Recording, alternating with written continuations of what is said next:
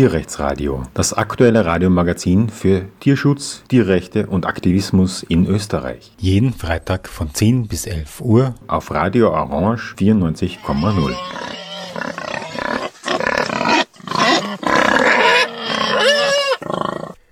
Ja, willkommen beim Tierrechtsradio auf Radio Orange 94,0.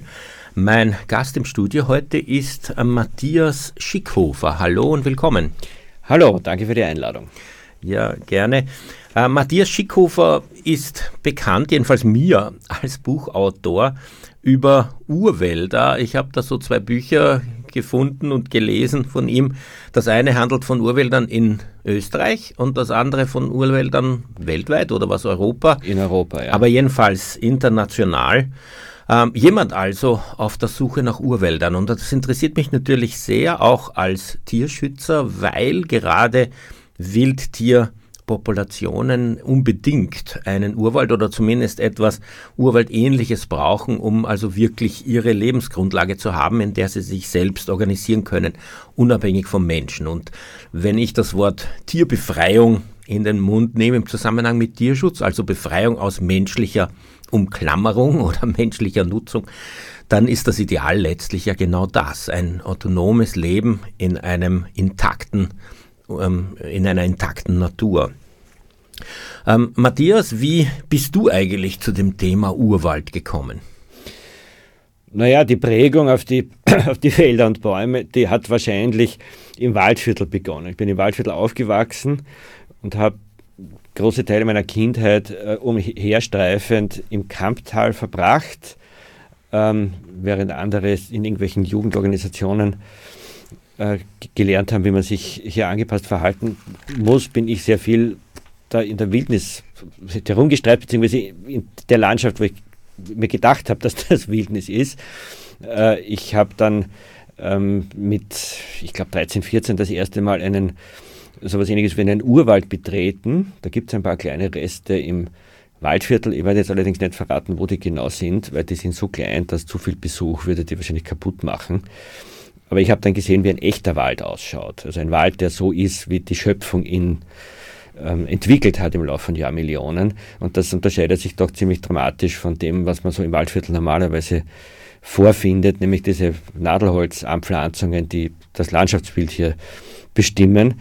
Und, äh, und diese, diese Idee von Wildheit, dieses Erlebnis von Wildheit, äh, das hat mich halt dann schwer fasziniert und ich habe dann begonnen, wilde Landschaften besonders wilde Wälder in verschiedenen Erdteilen aufzusuchen und über meine Arbeit bei Greenpeace bin ich dann auch mit Naturschutzthemen und mit Naturschutzfachleuten in Kontakt gekommen und das hat sich dann sozusagen auch hier über meine professionelle Arbeit noch vertieft.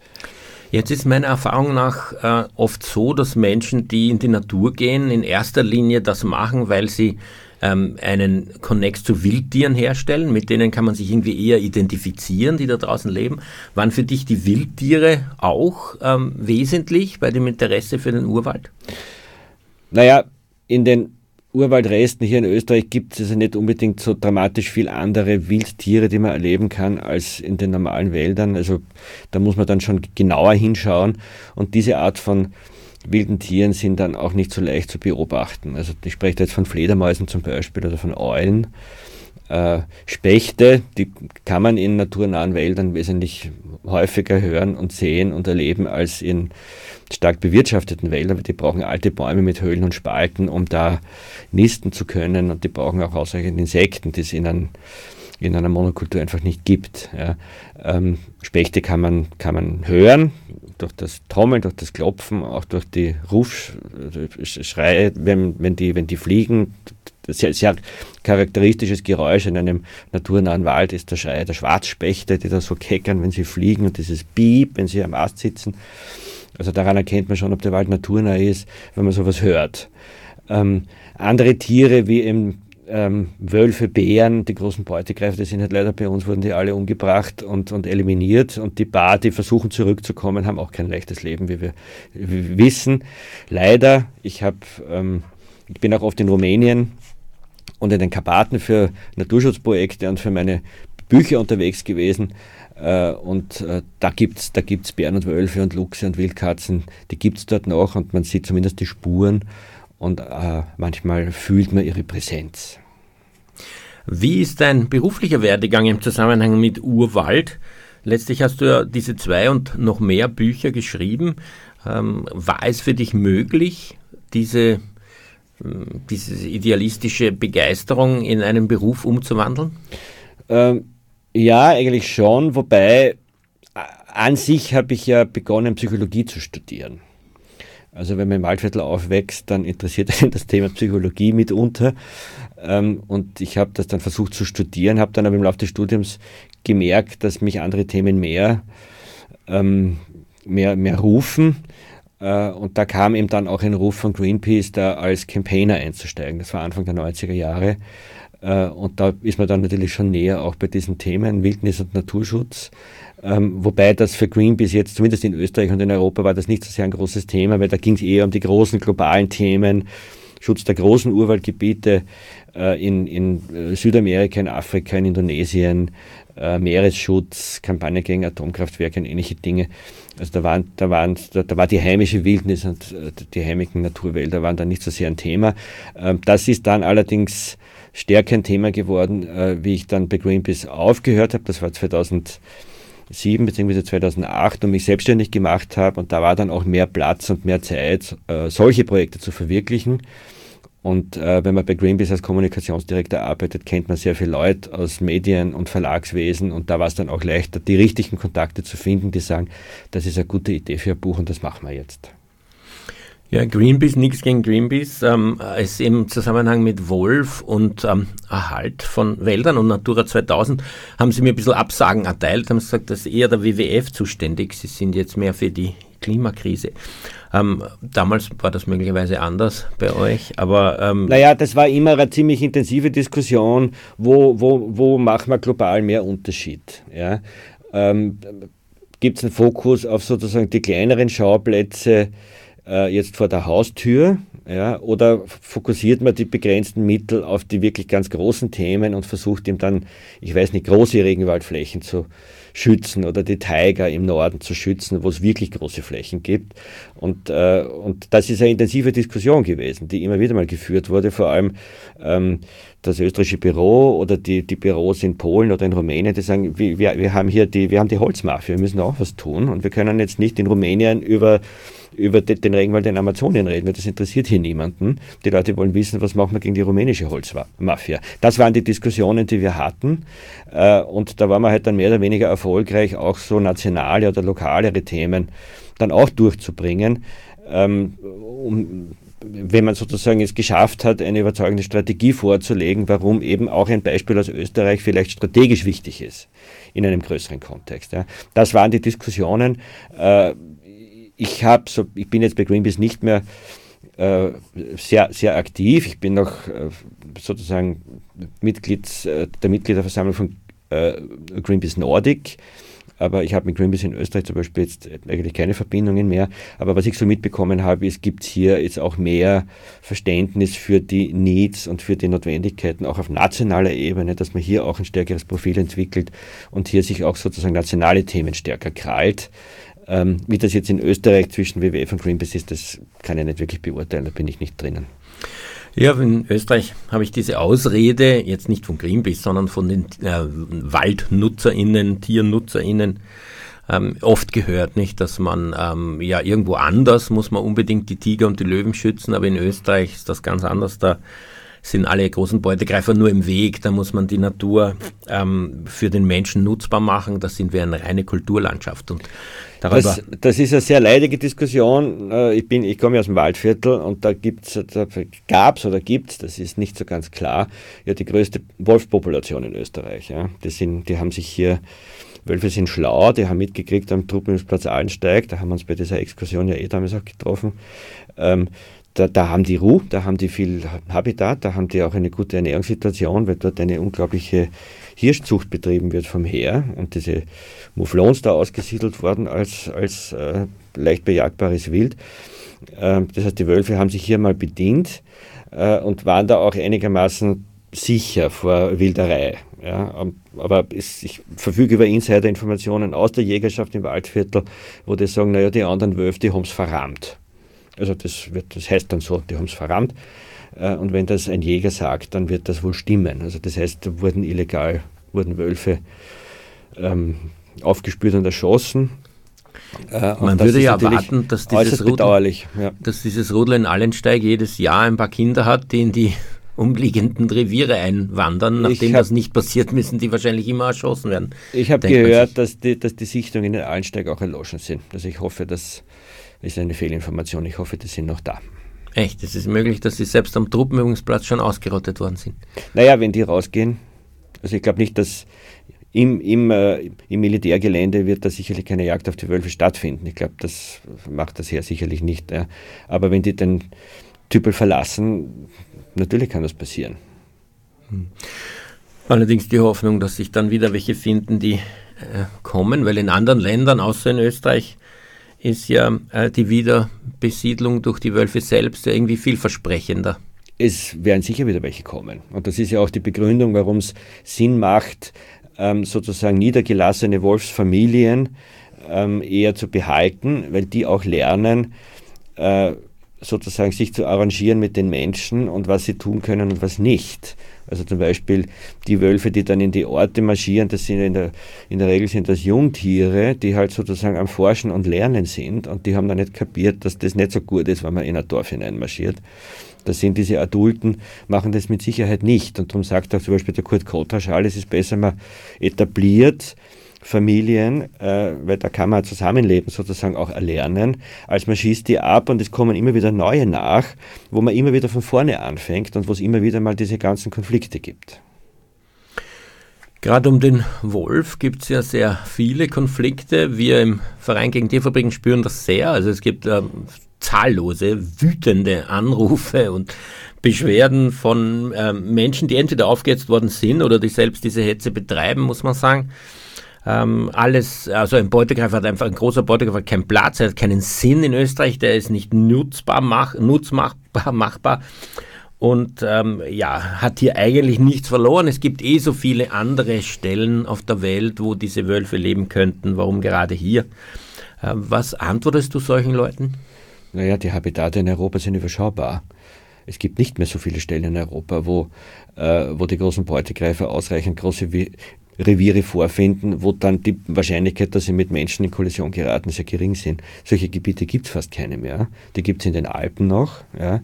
aber da gibt es die massiven Konflikte auch mit den, äh, mit, den, mit den Weideviehhaltern, die aufgrund der Tatsache, dass Herdenschutz in Österreich nach wie vor kaum unterstützt und nicht gefördert wird, äh, im Unterschied zur Schweiz oder Frankreich, wo es sehr wohl massive Förderungen gibt für, für die Behirtung, für Nachtpferche und ähnliche, ähm, sozusagen Sicherungsmaßnahmen für die, für die, für die Nutztiere äh, und wo auch die Mortalität interessanterweise zurückgeht. Also wenn die Almen wieder behirtet werden, dann sterben weniger Schafe als äh, trotz Wolf, äh, als im Vergleich zum Zeitraum vorher, wo die Behirtung nicht stattgefunden hat. Also der Wolf trägt eigentlich zum Überleben von Schafen bei sozusagen ironischerweise. Ja.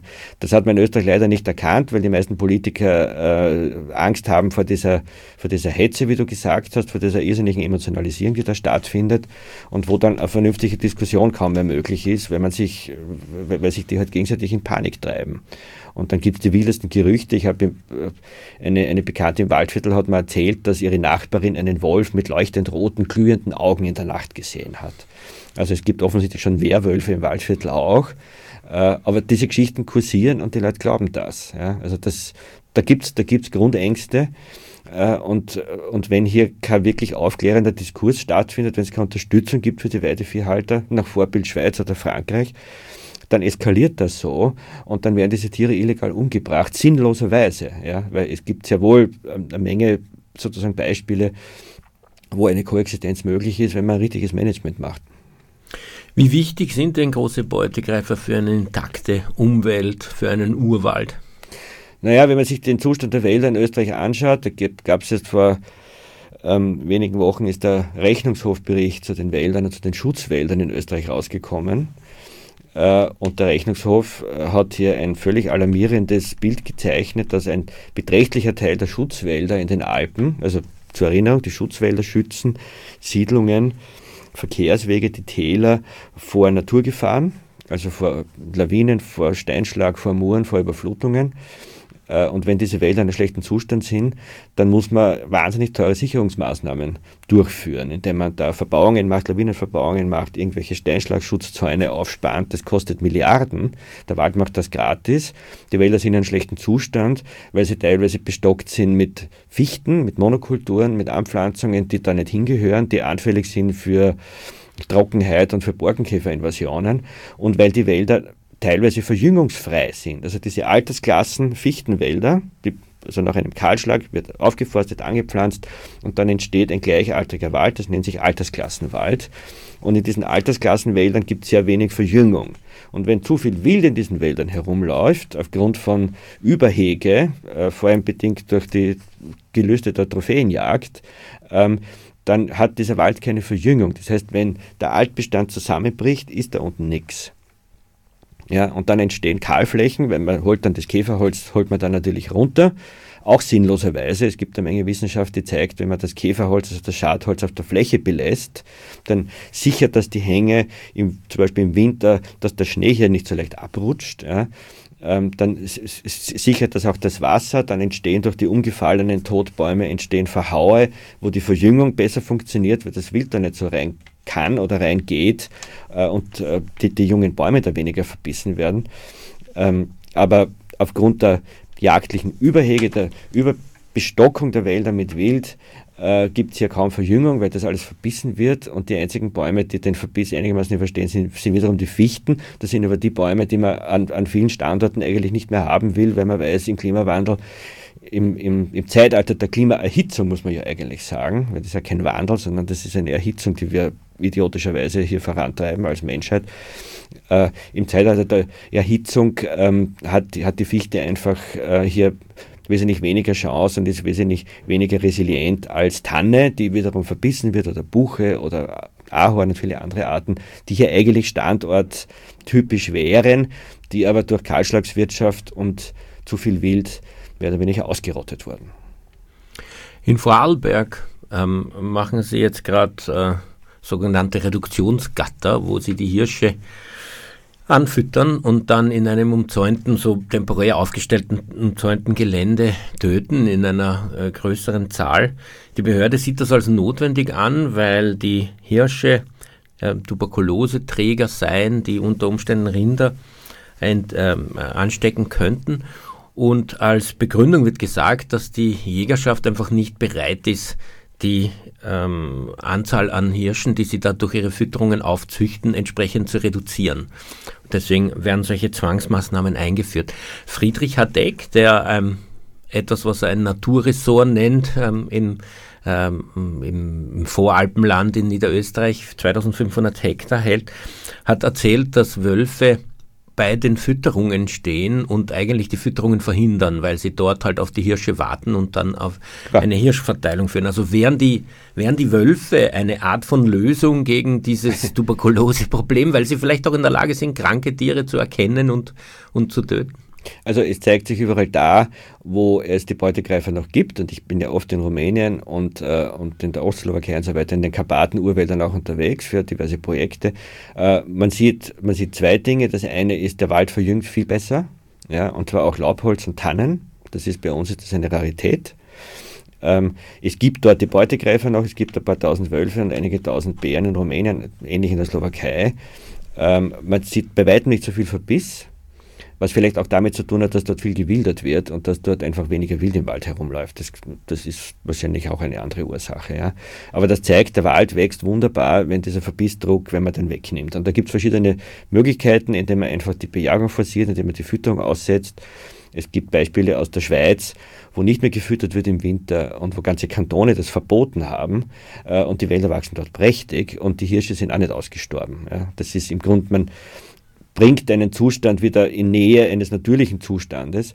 Und die Beutegreifer sind natürlich ein, ein wichtiger Teil des natürlichen Zustandes, weil die das Wild mobilisieren äh, und weil die verhindern eigentlich, dass sich das Wild an den Fütterungsstellen mit Tuberkulose ansteckt. Ja? Weil die, die sozusagen äh, Superspreader-Einrichtungen für Tuberkulose in den Hirschpopulationen sind natürlich die Fütterungen, weil die treffen sich ja sonst nie im Wald in so großer Zahl. Ja, also wenn ein Tier krank ist und die treffen sich bei der Fu Fütterung, Hollerau, dann haben sie alle. Ja? Also das ist, man könnte im Grund vielleicht auch aus der Corona-Pandemie diese Lehre ziehen, dass man auch bei den Tieren die Superspreader-Situationen versucht zu vermeiden. Was ist eigentlich der Unterschied zwischen einem Urwald und jetzt sagen wir mal einem Nutzwald? Woran erkennt man das, wenn man wandert? Ähm, man erkennt das daran, ähm, dass ähm, der Wald eine unregelmäßigere Struktur hat oder strukturreicher ist, wie das die Waldökologen sagen. Das heißt, da gibt es mehr Unterschiedlichkeiten. Da gibt es alte Bäume und junge Bäume, verschiedene Baumarten.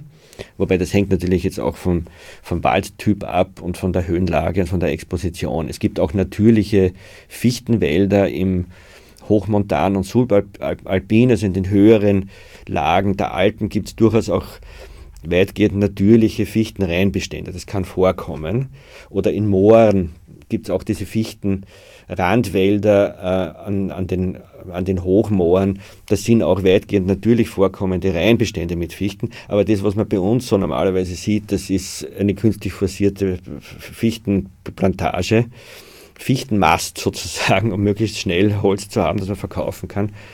Äh, das hat aber mit einer naturnahen ökologischen Waldbewirtschaftung eigentlich überhaupt nichts mehr zu tun. Das ist eine Art Ackerbau, den man halt mit Fichtenholz hier betreibt.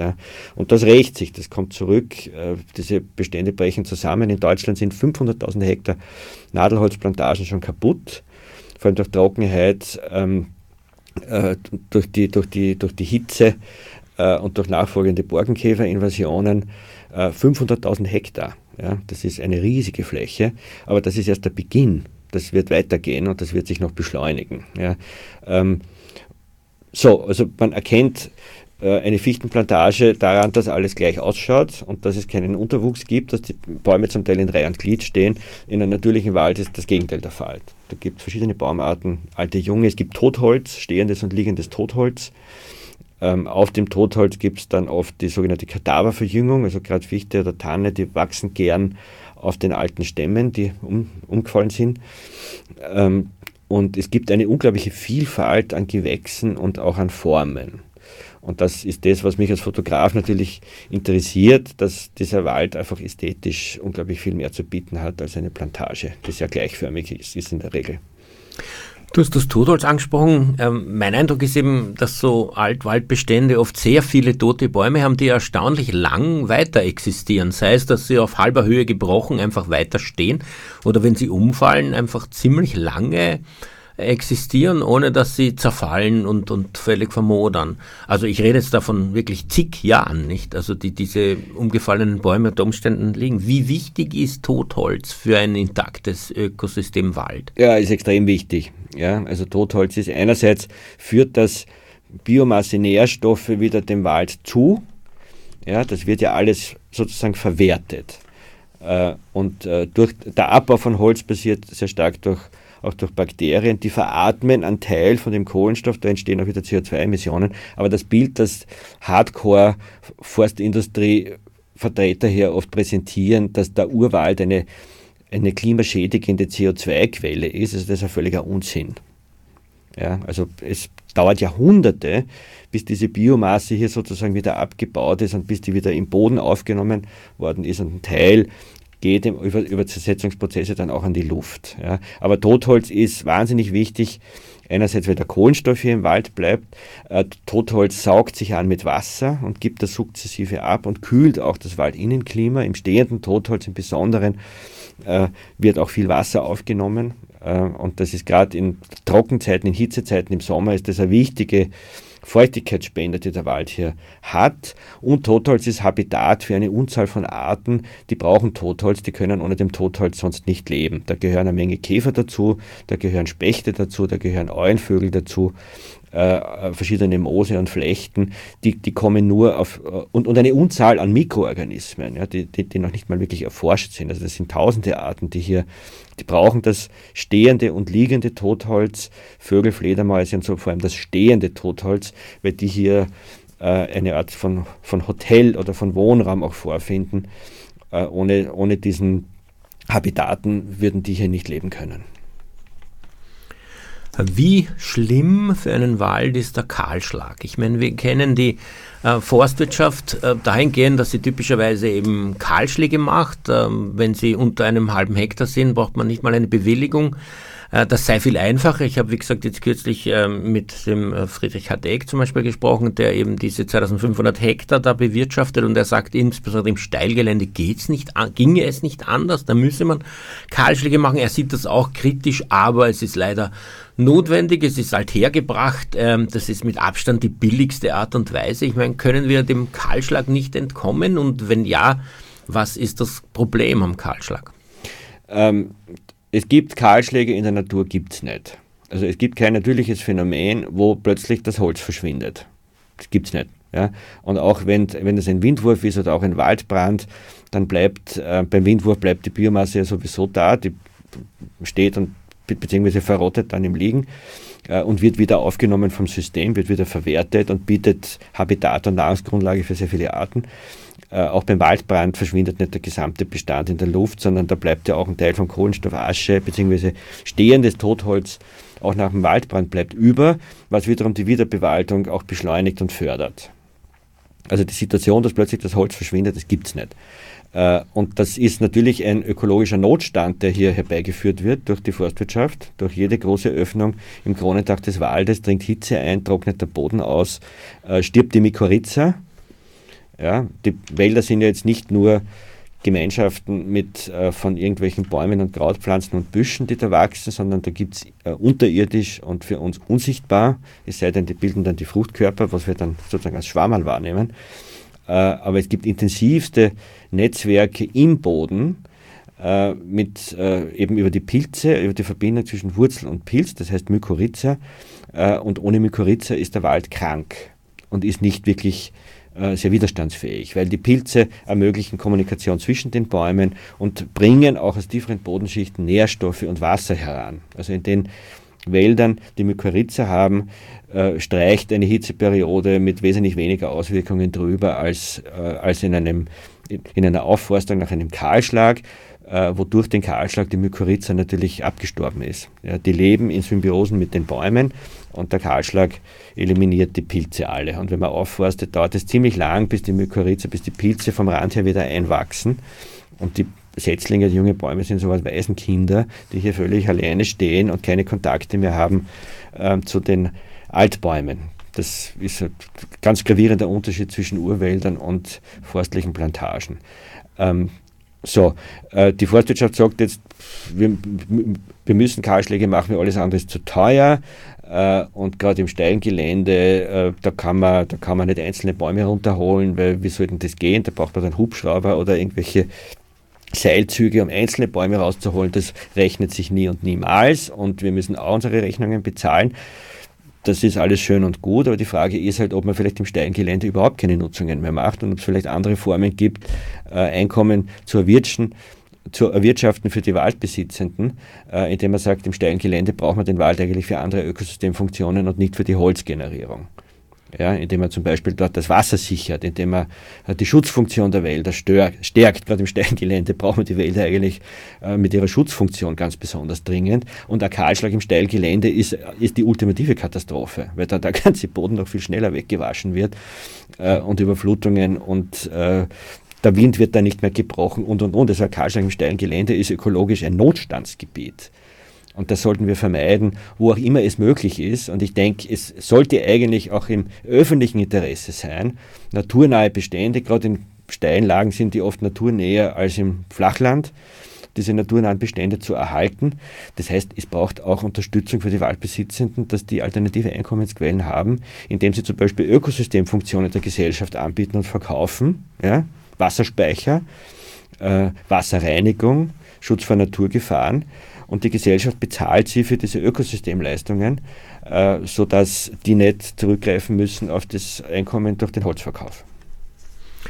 Was sagst du eigentlich zum Harvester? Was hat der für Probleme, für den, bringt der mit sich für Probleme für den Wald? Mein Nachbar in der Obersteiermark, große Forstverwaltung, hatte vor 20, 30 Jahren noch ähm, mehrere Dutzend angestellte ForstarbeiterInnen. Heute ist es nur noch einer, der mit einem Harvesterkreuzung quer fährt äh, mit tiefen Spuren, die man überall sieht und der in kürzester Zeit da ganze Waldflächen zerlegen kann.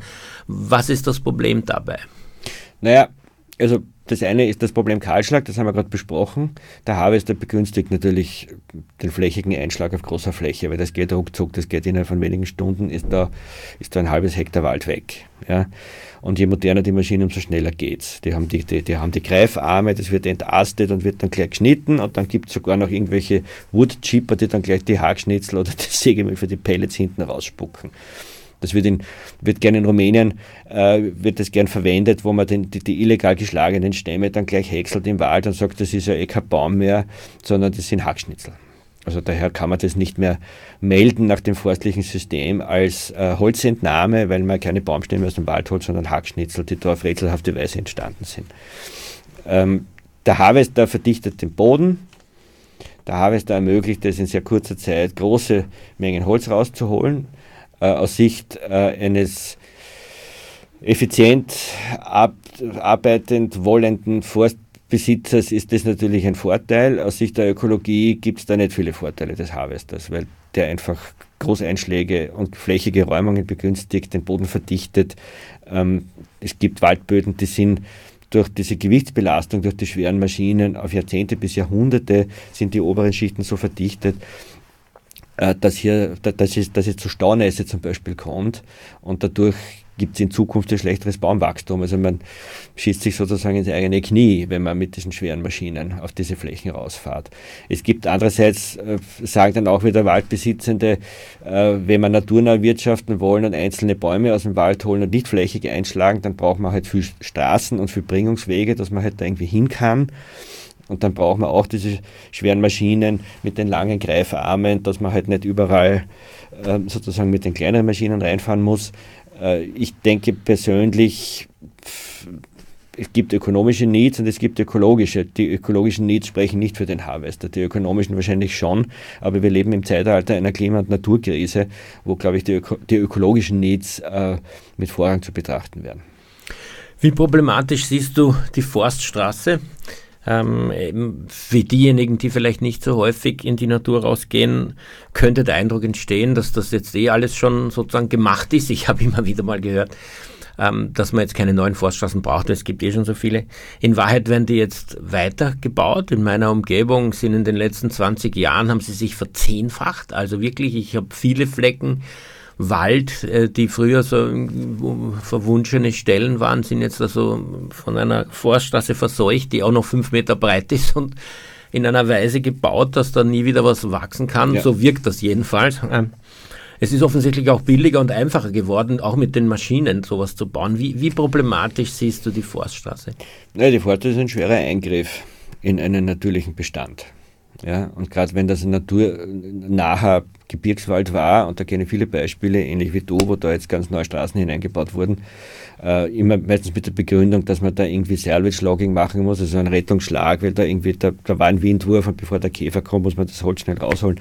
Sonst ist das nichts mehr wert, das Holz, oder der Käfer, wenn der mal drinnen ist, dann frisst er dann die ganzen umgebenden Wälder auch auf und also da gibt es immer so, eine, so einen Panikfaktor dann drin, man muss da jetzt schnell mit der Straße hin. Äh, das wird nach wie vor massiv gefördert. Aus dem Grund gibt es auch so viele Straßen, weil wenn das nicht gefördert werden würde, wäre das ökonomisch völlig unsinnig, diese vielen Straßen zu bauen.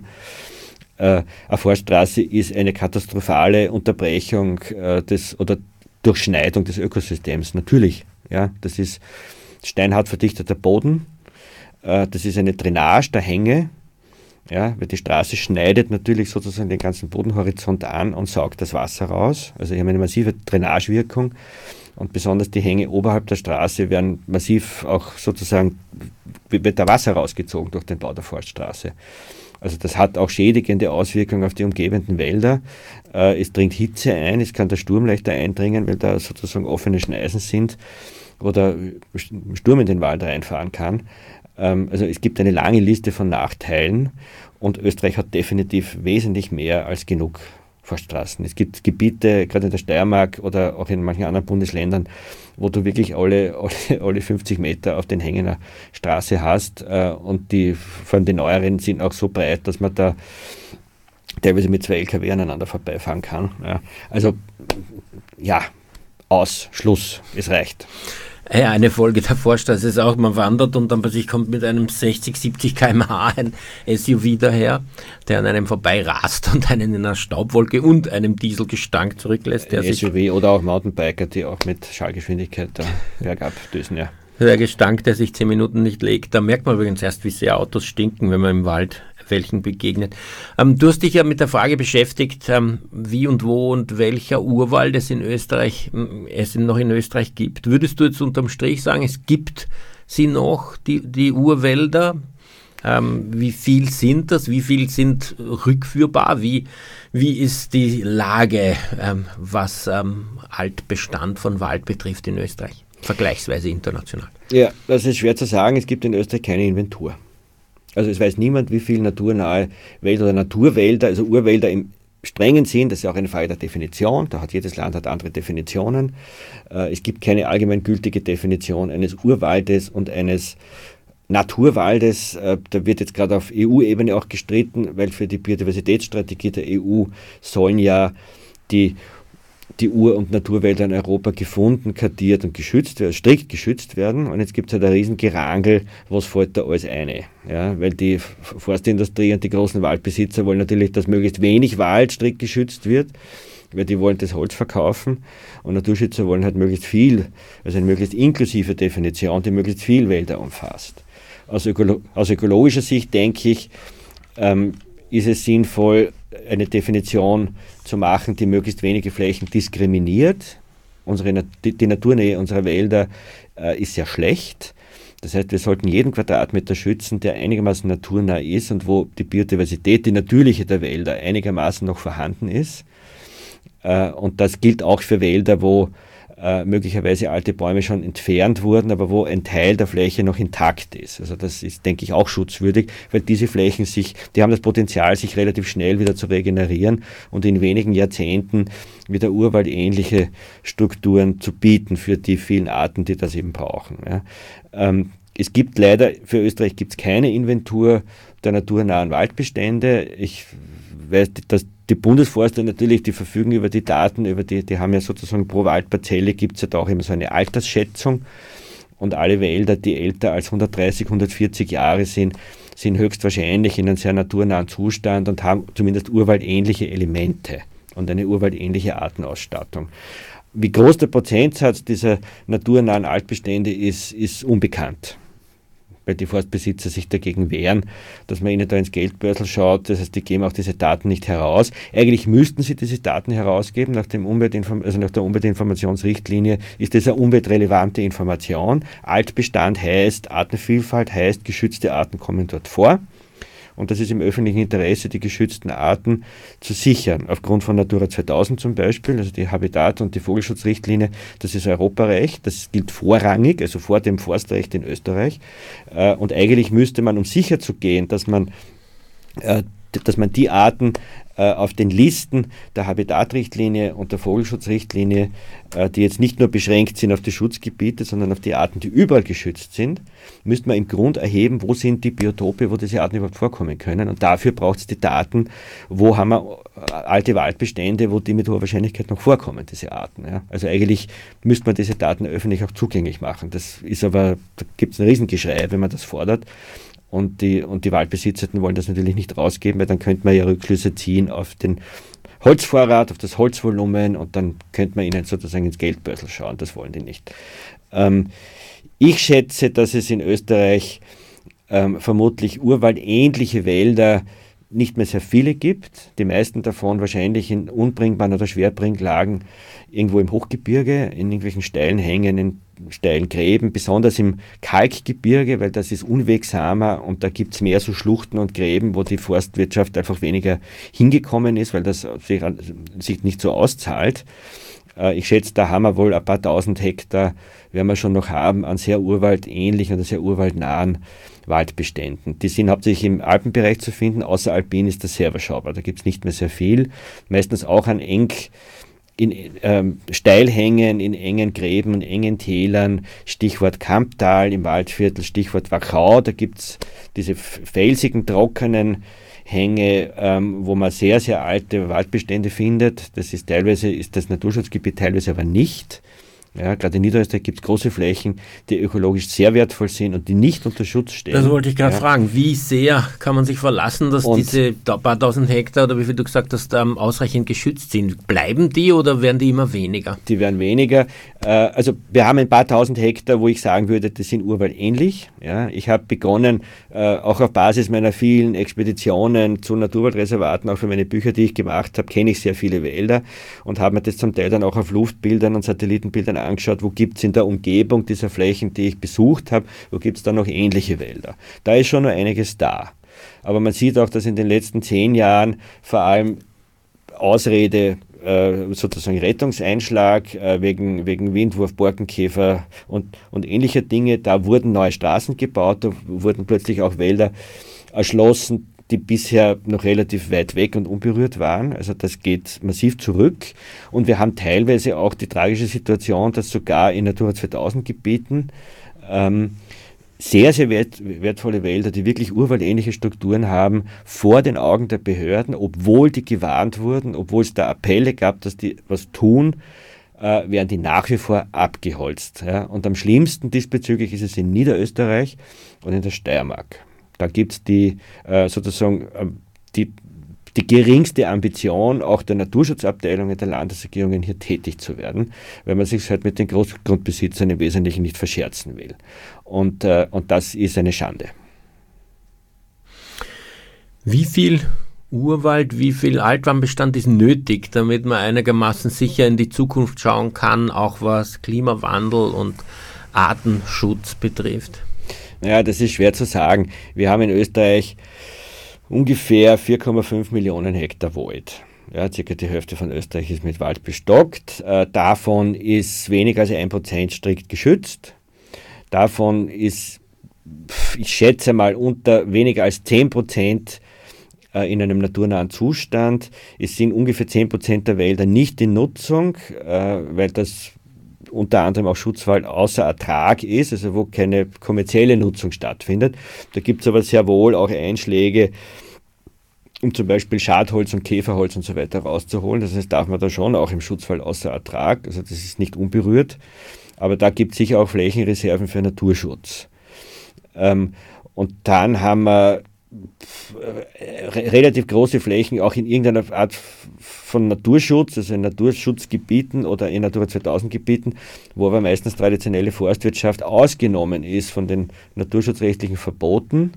Das heißt, der Förster darf da weiterhin Fichten anpflanzen, obwohl das ein Naturschutzgebiet ist. Und das ist natürlich absurd. Ja, also das sollte dringend abgestellt werden.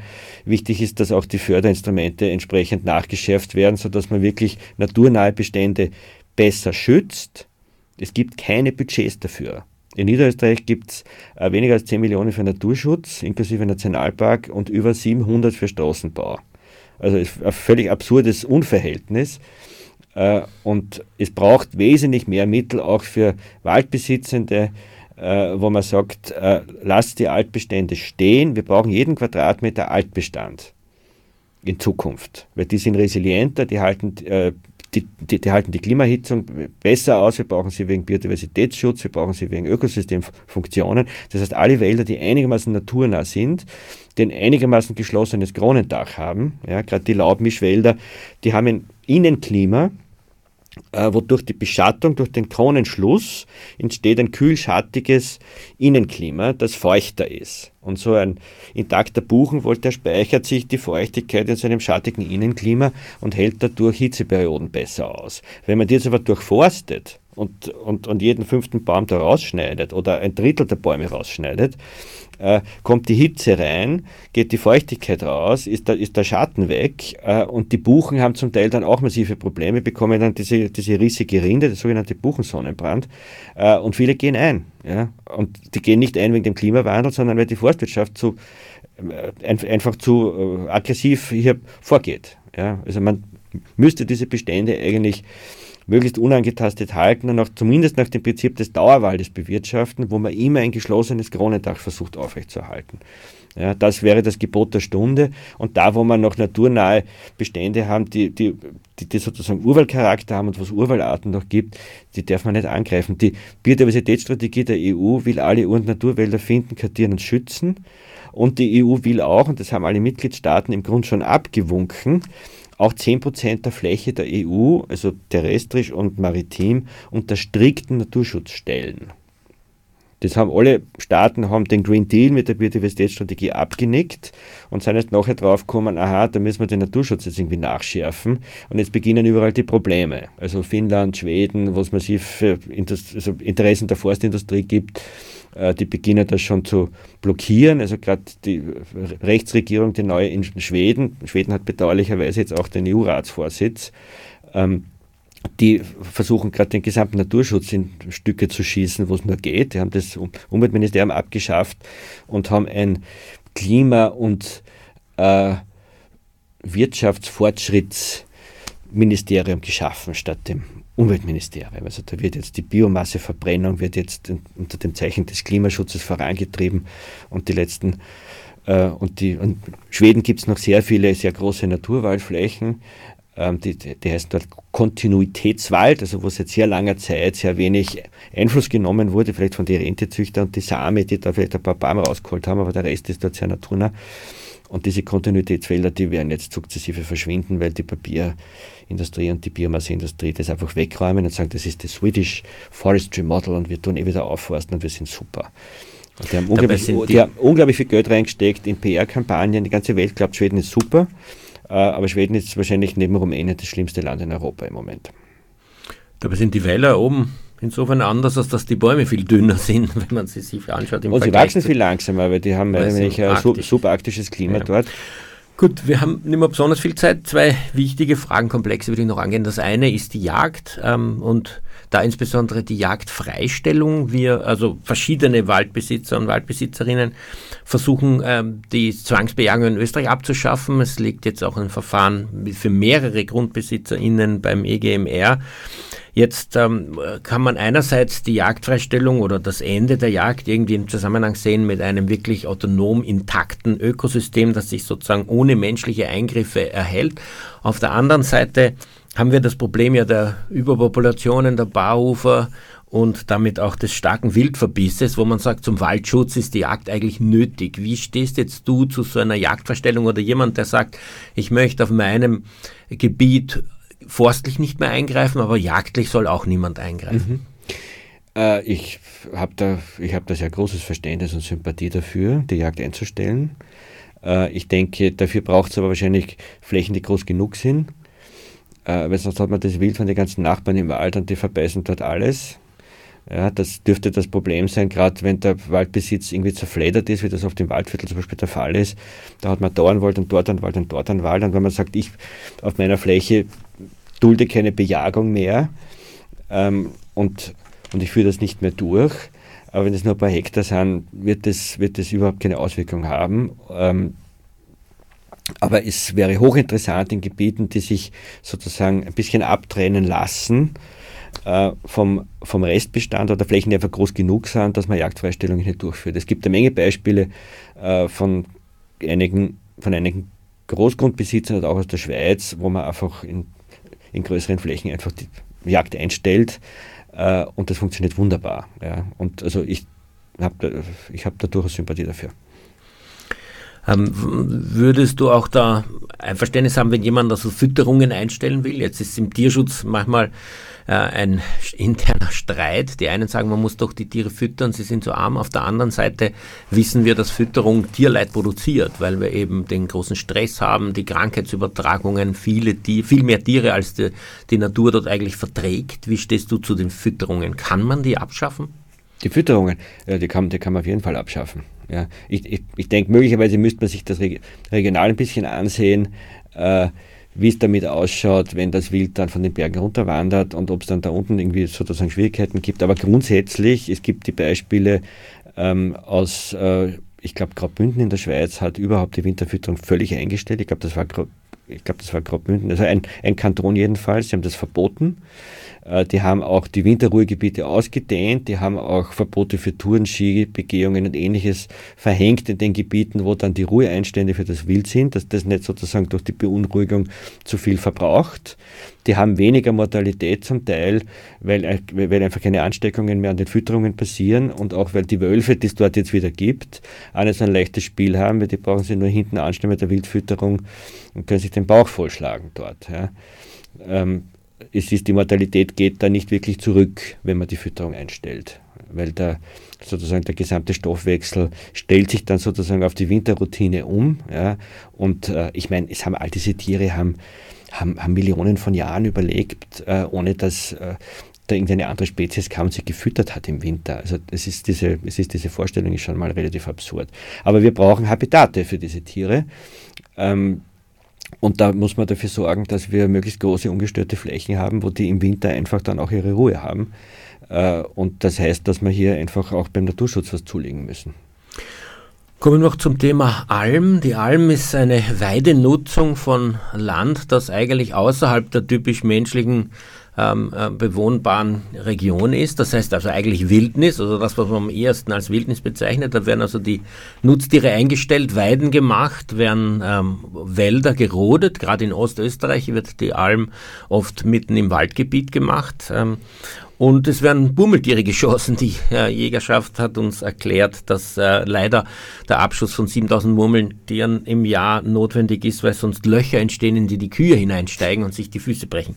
Ähm, wie stehst du zu allem? Die Almen haben ja ein sehr, sehr positives Image. Ähm, es wird sogar mittlerweile argumentiert, das erleben wir im Tierschutz in der Diskussion über den Veganismus, so dass gesagt wird, ähm, Almwirtschaft ist notwendig, äh, nein, Kühe sind notwendig und daher die, der Konsum von Kuhmilch, weil man sonst keine Almen hätte und ihr seid ja alle äh, der Meinung wie wir, dass Almen ganz wichtig und ähm, so also wesentlich sind für Tourismus, für Biodiversität, für was sonst auch immer. Aber wie, wie siehst du Almen? Ja, ich habe ja auch das Schwarzbuch Alpen geschrieben und habe mich da ein bisschen sozusagen vertieft auch in dieses Thema und habe das auch diskutiert mit der, mit der Alm und mit der Bauernfraktion. Es gibt zwei so Fraktionen in der Diskussion, in der Alpendiskussion. Das eine sind die Naturschützer, die wollen mehr ungestörte und größere Wildnisgebiete und das andere sind die äh, Freunde der Almen und der Bauernschaft, die wollen sozusagen die klassische Kulturlandschaft dort aufrechterhalten. Äh, und die argumentieren damit, dass wenn man die Almen aufgibt, dann wächst das zu, dann entstehen Bleichen, dann sozusagen äh, wird das Gras hoch und, äh, und ähm, verfilzt dann und dann kommt es zu verstärktem Wasserabfluss und dann entstehen Erosionsbleichen und ähnliche Dinge. Also da kommt es zu disruptiven Prozessen, die irgendwie ganz fürchterlich sind. Und durch die Beweidung bleiben die Flächen offen und haben viel Licht und dadurch gibt es dort eine große Artenvielfalt, besonders an Gefäßpflanzen und Blumen. Ja. Ähm, ich habe da, recherchiert dazu und habe unter anderem auch mit dem Geograf mich unterhalten, der bedauerlicherweise kürzlich gestorben ist, einer der großen Naturschützer in Österreich, äh, der aus Vorarlberg kommt und der hat gesagt, das ist ein Riesenblödsinn. Ja, es hat äh, in hohen in hohen Lagen im Gebirge hat immer äh, sozusagen äh, große Pflanzenfresser gegeben. Früher waren das halt andere Tiere. Da waren da die Steinböcke, die Gämsen, äh, da, sind die, da sind die Wiesente bis hoch hinaufgestiegen, äh, da sind auch die Elche in den Tälern bis relativ weit hinaufgestiegen im Sommer, nebst all den anderen Tieren, die, die, die, wir dort immer noch haben. Also es gab dort auch immer eine natürliche Beweidung, die aber nie ein Ausmaß erreicht hat, wie das die hochintensive Almwirtschaft heute betreibt, wo das schwere Galtvieh da oben steht, das ja wesentlich, das sind ja wesentlich größere und schwerere Tiere, als dort traditionell standen, noch vor 50 oder 100 Jahren. Ja. Es sind auch die Stückzahlen ganz andere. Äh, und man sieht auch, wenn man in den Bergen unterwegs ist, mit offenem Auge, was das für Schäden verursacht.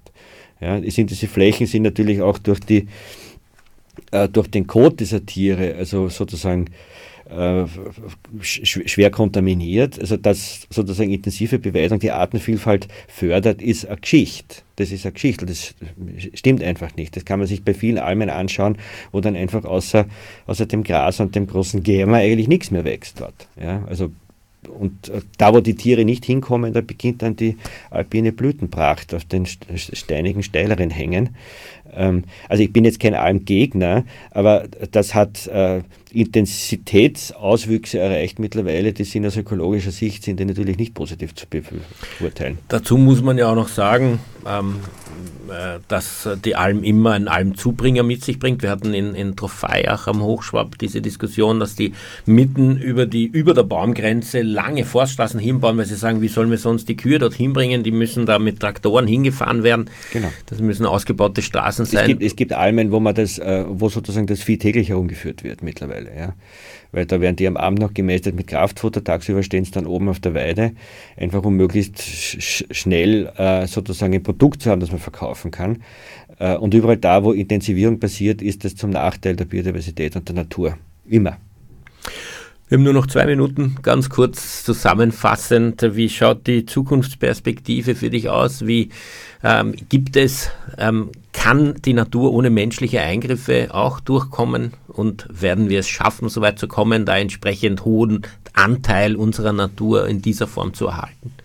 Äh, Wälder gibt es seit 350 Millionen Jahren ungefähr in einem ähnlichen Zustand, wie wir sie heute haben. Äh, die moderne Försterei behauptet, dass es sie seit 300 Jahren gibt, also die nachhaltige Forstbewirtschaftung von Karl von Karlowitz. Ähm, daraus kann man ersehen, dass die Natur den Mensch nicht wirklich braucht, weil die meiste Zeit war er einfach nicht da. Äh, und hat, das hat alles wunderbar funktioniert. Die Frage ist eher, ob wir das überleben, wenn wir so weiter tun und wie wir mit unseren Wäldern umgehen, ist sozusagen ein bisschen ein Indikator, ein Gradmesser, ob wir es verstanden haben, mit, den, mit unserer natürlichen Umwelt umzugehen. Das gilt für Tierschutz und für viele andere Themen ähnlich, aber der Umgang mit den Wäldern ist sozusagen auch es ist auch eine Messlatte. Und was wir im Moment mit den Wäldern tun, ist eine Katastrophe. Wir holzen sie ab, wir verbrennen sie, sagen, das ist äh, Biomasseverbrennung ist auch noch gut für den Klimaschutz. Das ist eine glatte Lüge. Das Gegenteil ist der Fall. Äh, das produziert Unmengen äh, an CO2 und bis das im Wald wieder nachgewachsen ist, wenn das überhaupt jemals passiert, angesichts der Dürre und Trockenheit, Frage, ob die Wälder wieder so schnell nachwachsen, ja, bis das wieder nachgewachsen ist, haben wir Unmengen von CO2-Emissionen in der Luft aus der Holzverbrennung und sagen, das ist, das ist sozusagen Klimaschutz. Also wir müssen aufhören mit den Lügen. Ja, und wir müssen aufhören, äh, sozusagen Natur auszuquetschen äh, und, wir, und wir müssen ernst machen. Jetzt. Ja, ich hoffe, wir schaffen das noch. Ja, vielen Dank für den Besuch im Studio und dieses sehr, sehr interessante Gespräch und Informationen. Leider sind wir nicht dazu gekommen zu reden, was du alles für Projekte hast. Das würde mich auch interessieren. Das werde ich mit abgedrehtem Mikrofon dann näher äh, erfragen. Für die Sendung verantwortlich Martin Balluch. Tierrechtsradio, das aktuelle Radiomagazin für Tierschutz, Tierrechte und Aktivismus in Österreich. Jeden Freitag von 10 bis 11 Uhr auf Radio Orange 94,0.